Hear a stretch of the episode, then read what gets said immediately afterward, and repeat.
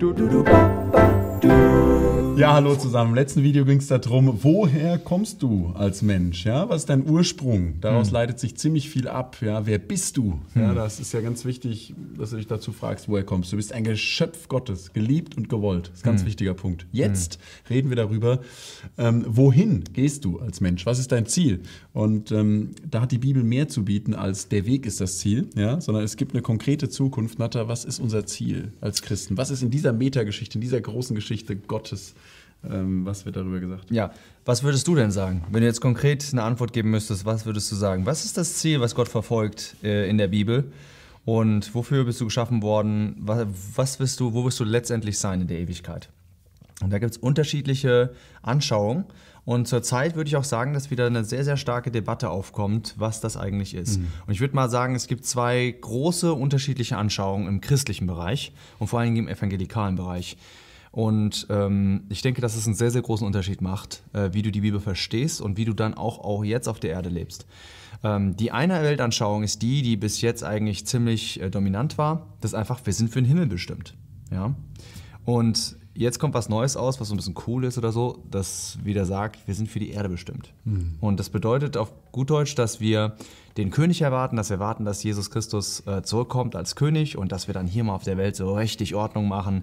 Und, ähm, Weswegen wir jetzt schon diese Erde irgendwie transformieren müssen. Ne? Genau. Also, jetzt ja. in dieser Welt versuchen wir die, die Welt, ähm, ja, vielleicht sollte ich so sagen, ist vielleicht ein bisschen besser äh, mhm. von der Sichtweise. Also der Jesus wird ja wiederkommen und wir werden ja als Christen auch über diese Herde, Erde mit Christus herrschen. Das, mhm. das stimmt ja. Darauf warten wir auch. Das ist ja ein Teil, äh, worauf wir, worauf wir warten. Aber wir werden das vom Himmel aus machen. Das ist das, die, die, ja. die andere Sichtweise, aber die jetzt immer mehr kommt, ist, dass wir jetzt schon das Schwert zücken müssen, was der Petrus so schön gezuckt hat und anderen das Ohr abgehauen hat. Und der hat ihm gesagt, steck das Schwert in die Scheide, weißt du? Ja. Und der Jesus hat auch dem, dem Pilatus gesagt, dass wenn, meine, wenn, mein, wenn mein Reich von dieser Erde wäre, dann hätten meine Knechte gekämpft. Hat er aber nicht. Warum? Weil sein Reich noch nicht von dieser Erde ist. Aber es kommt jetzt diese neue, äh, will ich mal sagen, wieder diese neue Sichtweise von, hey, wir müssen die Welt verändern, ja, soziale Gerechtigkeit und so weiter. Mhm. das hat einen großen, das ist also ein großer Unterschied. Sind wir bestimmt für die Erde? Warten wir auf den König, der auf die Erde kommt und machen hier alles äh, anders? Oder warten wir auf den Bräutigam, der uns holt als die Brautgemeinde, mhm. gehen dann in den Himmel, kommen dann wieder mit ihm zurück, aber im Himmel und dann regieren wir vom Himmel auf, auf dieses tausendjährige Reich. Das sind zwei völlig unterschiedliche Sichtweisen. Wir möchten euch einfach kurz ein paar Verse zeigen, wo wir ganz klar euch zeigen möchten, wir sind für den Himmel bestimmt. Richtig. Ja? Und da fangen wir an, Johannes 14, ja, der Herr Jesus spricht zu seinen Jüngern. Das ist ganz, ganz plastisch. Ihr müsst mhm. euch das vorstellen. Die sitzen da auf einem Saal in Jerusalem und haben so eine Privatrunde. Ja? Und mhm. die wissen genau, der Jesus also Jesus weiß es ja genau, er geht bald ans Kreuz und er, wird, er zeigt das seinen Jüngern und er weiß, sie sind traurig, ja, mhm.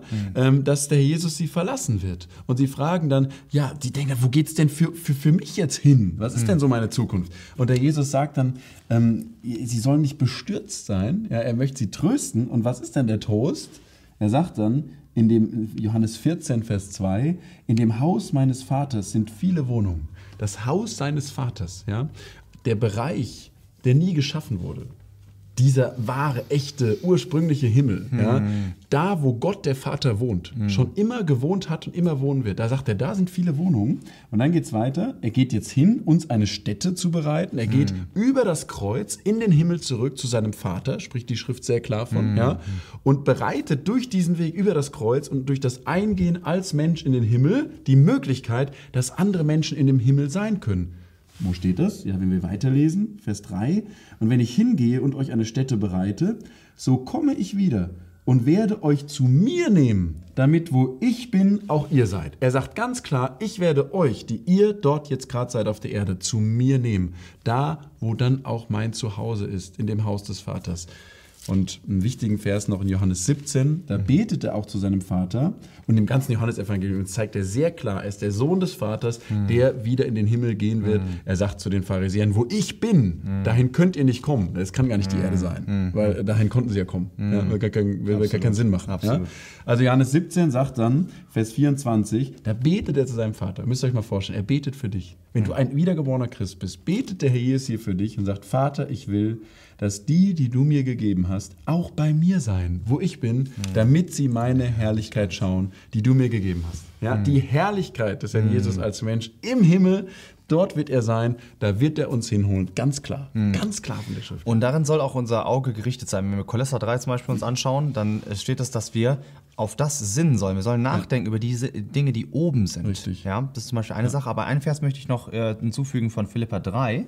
Und da sehen wir ganz klar diesen Kampf, den es auch schon zur Zeit des, des Apostel Paulus gab. Und zwar sagt er in, in Philippa 3, da sagt er, Vers 17, seid zusammen meine Nachahmer, Brüder, und seht hin auf die, die so wandeln, wie ihr uns zum Vorbild habt. Denn viele, jetzt sagt er, denn viele wandeln, von denen ich euch oft gesagt habe, nun aber auch mit Weinen sage, dass sie die Feinde des Kreuzes des Christus sind. Das sind Christen. Ja, das sind Christen, die Feinde des Kreuzes Christus geworden sind, deren Ende verderben und deren Gott der Bauch und deren Ehre in ihrer Schande ist. Und jetzt die auf das Irdische sind. Das sind die, die auf die Erde gucken.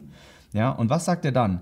Denn unser Bürgertum, ja, Absolut, ja. unser Bürgertum, wo ist es? Wo ist unser Land? Ja, unser Bürgertum ist in den Himmeln, von woher wir auch den Herrn Jesus Christus als Heiland erwarten, nicht als König, der unseren Leib der Niedrigkeit umgestalten wird, zur Gleichförmigkeit mit seinem Leib der Herrlichkeit nach der wirksamen Kraft, mit der er auch vermag, alle Dinge unter sich zu unterwerfen.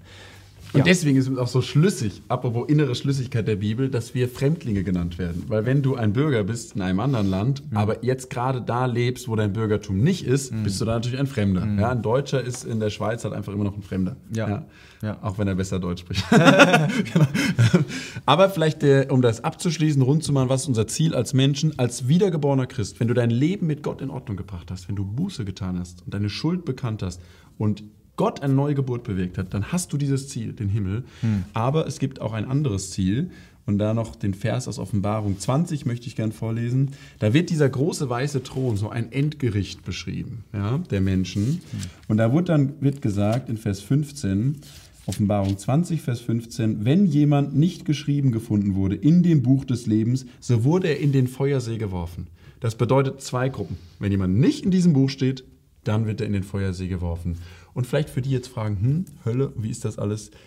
Da dürfen wir euch, das ist auch sehr wichtig, lest es nach. Der Herr Jesus sagt, dass dieser Feuersee, diese Hölle, bereitet ist für den Teufel und seine Engel. Gott hat nie den Wunsch gehabt, Menschen zu schaffen, um sie da hineinzuwerfen. Ja, also hat sie den Teufel und die Engel bereitet, aber wer sich gegen Gott entscheidet, auf dem bleibt der Zorn Gottes und Gott muss wegen seiner Heiligkeit jemand ähm, diese ewige Strafe zukommen lassen. Also das sind die zwei möglichen Ziele, die sind sehr klar umrissen in der Bibel und auch sehr harmonisch in der ganzen Schrift so eingebettet. Das ist, was wir zum Ziel, zum Wohin des Menschen sagen können. Okay, jetzt wissen wir, wo wir herkommen, wo wir hingehen anhand der Bibel. Und jetzt müssten wir eigentlich auch wissen, was der Sinn des Lebens ist. Das dazwischen. Das sehen wir im nächsten Video.